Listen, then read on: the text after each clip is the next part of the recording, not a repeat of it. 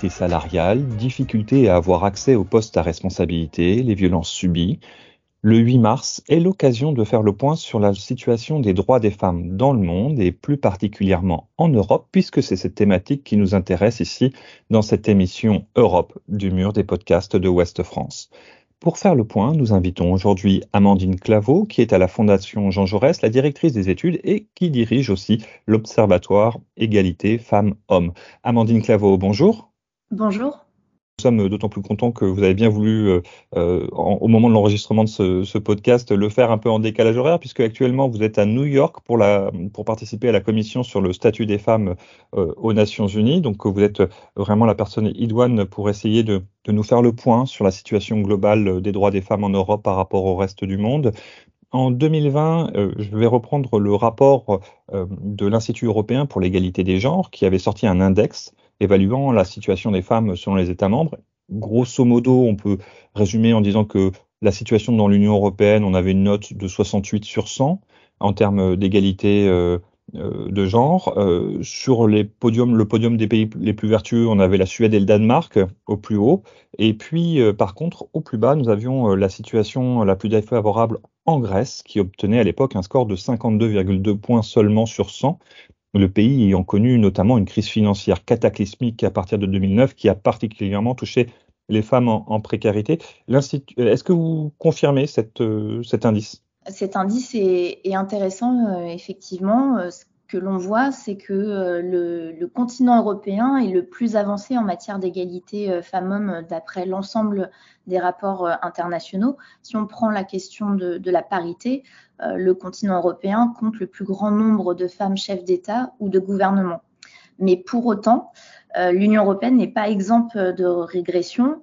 Euh, plusieurs États membres conservateurs euh, contreviennent aujourd'hui au respect de, l'état de droit, portent atteinte aux droits fondamentaux. Je pense notamment à la Hongrie et à la Pologne qui, qui contreviennent aux droits des femmes, notamment concernant l'accès à la contraception et le droit à l'avortement, mais aussi le droit des personnes LGBTIQIA+. Un autre élément euh, d'inquiétude, ce sont les récentes élections euh, en Italie et en Suède euh, qui ont vu la victoire de la droite et de l'extrême droite. Et là, on peut craindre des reculs assez importants en matière de droits des femmes. Alors, vous le disiez, la question de l'accès à la possibilité d'avorter, c'est un curseur important pour justement cette égalité entre les femmes et les hommes.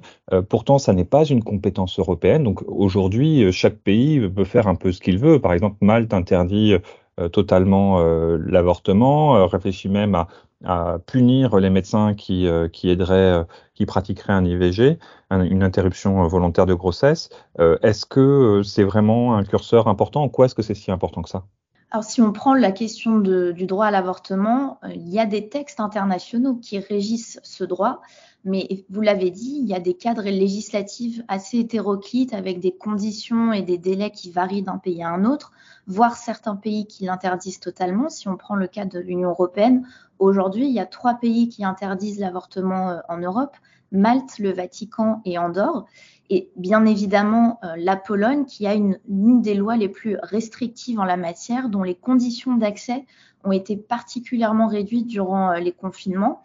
Euh, les gouvernements sanitaires, et j'en parle dans mon essai, euh, Droits des femmes, le grand recul, ont instrumentalisé la crise sanitaire pour réduire ce droit avec des tentatives euh, multiples, que ce soit en Slovaquie, qui, où il y a eu des tentatives pour passer, pour changer la loi, mais également en Roumanie, où les IVG ont été considérés comme non essentiels ou encore en Italie où des centres de santé euh, ont été fermés et donc les femmes n'ont pas pu avorter, en sachant qu'en Italie, ce droit est déjà extrêmement réduit puisque les médecins invoquent euh, en grande majorité la, clause de, conscience.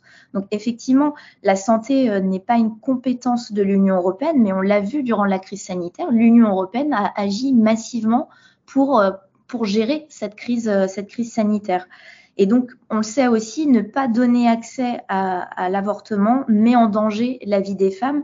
Et donc, au-delà de ça, il s'agit aussi euh, de tout simplement de respecter euh, les droits fondamentaux. Et il faut que l'Union européenne euh, investisse davantage ce champ et, et fasse en sorte que les États respectent les droits fondamentaux. Et donc là, on voit qu'il y a un bras de fer qui s'opère entre, euh, entre l'Union européenne et des pays comme la Pologne ou la Hongrie pour que ceux-ci respectent les droits fondamentaux. Oui, puis rappelons que euh, le fait euh, d'empêcher euh, les femmes d'avorter dans un cadre légal et médical facile empêche premièrement les femmes d'avoir vraiment le choix, mais surtout les mettre dans des conditions sanitaires qui sont vraiment très dangereuses pour elles. Hein. Si vous voulez avoir un, exemple de ça, je vous invite à, regarder le vieux film Dirty Dancing où on voit bien les, conséquences que ça peut avoir et les drames que ça peut euh, causer, euh, par exemple. Et on sait qu'en Pologne, depuis euh, justement la quasi-interdiction de l'avortement, on a eu des cas malheureusement de femmes qui ont perdu la vie parce que les médecins refusaient d'intervenir rapidement par rapport à leurs problèmes. Et non seulement elles perdaient le bébé qu'elles avaient dans le ventre, mais en plus elles perdaient la vie. Oui, ce que, l'on sait, c'est que une femme qui souhaite avorter mettra tout en œuvre pour avorter. Et si les conditions législatives ne sont pas données, euh, eh bien c'est sa vie qui sera en danger. Justement, vous citiez euh, votre, opus, enfin, votre essai euh, paru aux éditions L'Aube à la Fondation Jean Jaurès, donc Droits des femmes, le grand recul, sous-titré à l'épreuve de la crise sanitaire en Europe, qui est un court opus. Hein, je vous invite à, vous le, procurer. Euh, ça se lit rapidement, ça se lit bien, et on apprend euh, euh, plein de choses dedans. Et justement, dedans, vous, abordez la question de l'impact de la pandémie de, la, de Covid-19, de la Covid-19. Est-ce que vous pourriez nous en dire un petit peu plus? Vous avez commencé un peu à effleurer le sujet, mais est-ce que vous pourriez nous, nous, nous dire un petit peu plus en quoi est-ce que ça a eu un impact Justement, les femmes ont été plus impactées que les hommes? Oui, absolument. Euh, le Forum économique mondial l'a indiqué euh, dans l'un de ses derniers rapports. Euh, la crise sanitaire, en fait, a fait perdre plusieurs générations de progrès en matière d'égalité femmes-hommes. Ce que l'on voit, c'est que la crise sanitaire a eu un impact dans tous les domaines de la vie des femmes. En premier lieu, il y a eu une augmentation des violences conjugales et intrafamiliales en raison des confinements et de la limitation des déplacements. Le deuxième volet, j'en parlais précédemment, l'accès à la contraception et le droit à l'avortement ont été entravés du fait euh, de la volonté de gouvernements conservateurs de profiter des confinements pour passer des lois et pour réduire euh, ce droit en considérant les IVG comme non essentiels. Le troisième volet, c'est sur le plan euh, économique. Euh, on l'a vu, les professions du care, c'est-à-dire ces métiers du lien principalement occupés par les femmes, ont été en première ligne, ont géré la crise et pour autant, ces métiers sont dévalorisés. Euh, il y a eu aussi une augmentation plus forte du chômage et de la précarité pour les femmes parce que généralement, elles occupent des, des emplois plus précaires à temps partiel ou tout simplement sont dans des secteurs qui ont été plus touchés par la crise économique. Et enfin, euh, cette crise sanitaire, elle a aussi euh, eu un impact sur la santé mentale des femmes avec euh, l'augmentation des tâches domestiques, la gestion de l'école à la maison par exemple, ou encore une insécurité financière qui a conduit bien sûr à l'augmentation de dépression, de l'anxiété, etc. Et enfin, le dernier volet, euh, les femmes ont géré la crise, je l'ai dit, mais pourtant, elles ne se sont pas retrouvées dans les instances de décision, dans les plans de relance. Euh, les, femmes sont complètement euh, absentes. Et donc, en fait, cette crise sanitaire a constitué un, élément conjoncturel qui a accentué les inégalités entre les femmes et les hommes qui étaient déjà très présentes dans nos sociétés avant la pandémie. Mais cette pandémie euh, les a malheureusement accélérées et c'est ce que j'analyse euh, effectivement euh, dans mon essai où j'analyse la réponse des pouvoirs publics, des États membres, mais aussi des institutions européennes, mais aussi et surtout malheureusement de leurs défaillances. Alors, on arrive à la fin de cette émission Europe du mur des podcasts d'Ouest France. Euh, j'ai envie de vous demander quels sont les grands dossiers sur lesquels il faut euh, avancer euh, au niveau européen. Est-ce que, par exemple, l'égalité salariale, on pourrait je sais que le lobby européen des femmes, par exemple, propose qu'il y ait une transparence des salaires pour que les femmes sachent combien les hommes sont payés et donc puissent demander, quand elles demandent une augmentation, à avoir un salaire euh, du même niveau. On sait par exemple qu'en France, c'est un sujet assez tabou. Est-ce que c'est ce genre de dossier qui pourrait faire un peu avancer ou il faut vraiment se concentrer d'abord sur les violences subies par les femmes?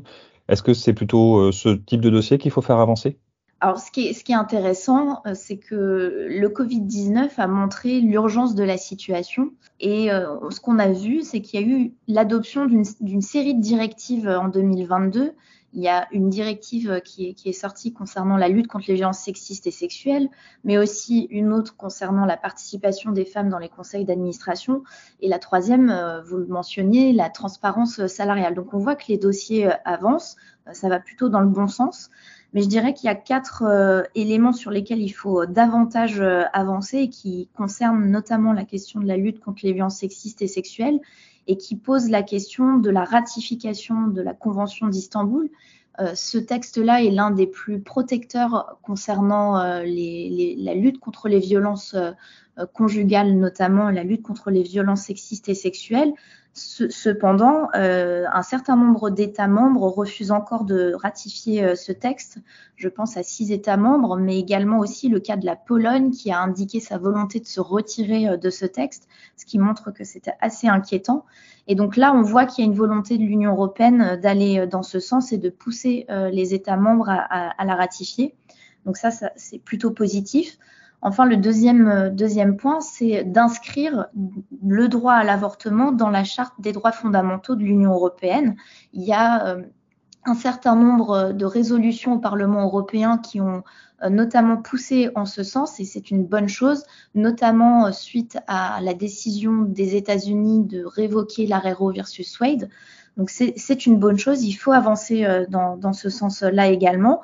Et enfin, deux, deux autres euh, Rappelons juste, je me permets juste de rappeler que cet arrêt aux États-Unis, en fait, a permis à certains États euh, très conservateurs au niveau des, des, des valeurs morales euh, de revenir en arrière sur l'avortement et donc d'interdire l'avortement, ce qu'ils ne pouvaient pas faire à cause de, de la jurisprudence euh, américaine fédérale. Et donc, en revenant en arrière, en fait, ils ont pu euh, revenir euh, sur, sur cette question-là. C'est pour ça que vous demandez notamment à ce qu'il y ait une, une, autorisation de l'avortement au niveau européen pour que si jamais il y a une majorité ultra-conservatrice qui arrive dans un État membre, par exemple, elle ne puisse pas revenir en arrière. C'est bien ça? Oui, tout à fait. C'est permettre aux femmes d'avoir une garantie juridique supplémentaire pour ça qu'en France, il y a le débat sur la constitutionnalisation euh, de l'IVG également. Donc, il faut vraiment avancer euh, sur, sur ce plan-là. Et je dirais deux autres euh, éléments. La crise sanitaire a montré qu'il y avait des décisions qui avaient été prises de manière assez hétérogène par les États membres. Et donc, ce que ça a montré, c'est qu'il fallait renforcer la coordination au niveau euh, européen. Et je le disais précédemment, intégrer les questions égalité femmes-hommes dans la gestion de crise, parce qu'on le sait, euh, il y aura d'autres crises et donc il faut s'y préparer. Et il ne faut pas que les femmes soient les grandes oubliées euh, des politiques publiques. Et le dernier élément, pour mettre tout ça en œuvre, il faut absolument augmenter les financements auprès des institutions qui traitent des questions égalité femmes-hommes et bien évidemment auprès des associations euh, féministes qui font un travail de terrain euh, formidable pour défendre les droits des femmes. Merci beaucoup Amandine Claveau. C'est la fin de notre euh, émission Europe du mur des podcasts. Merci de nous avoir suivis. N'hésitez pas à nous dire sur les réseaux sociaux ce que vous en avez pensé, vos idées pour faire améliorer, pour améliorer la condition des femmes, les droits des femmes pour être précis en Europe. Amandine Claveau, merci. Au revoir et à bientôt. Merci.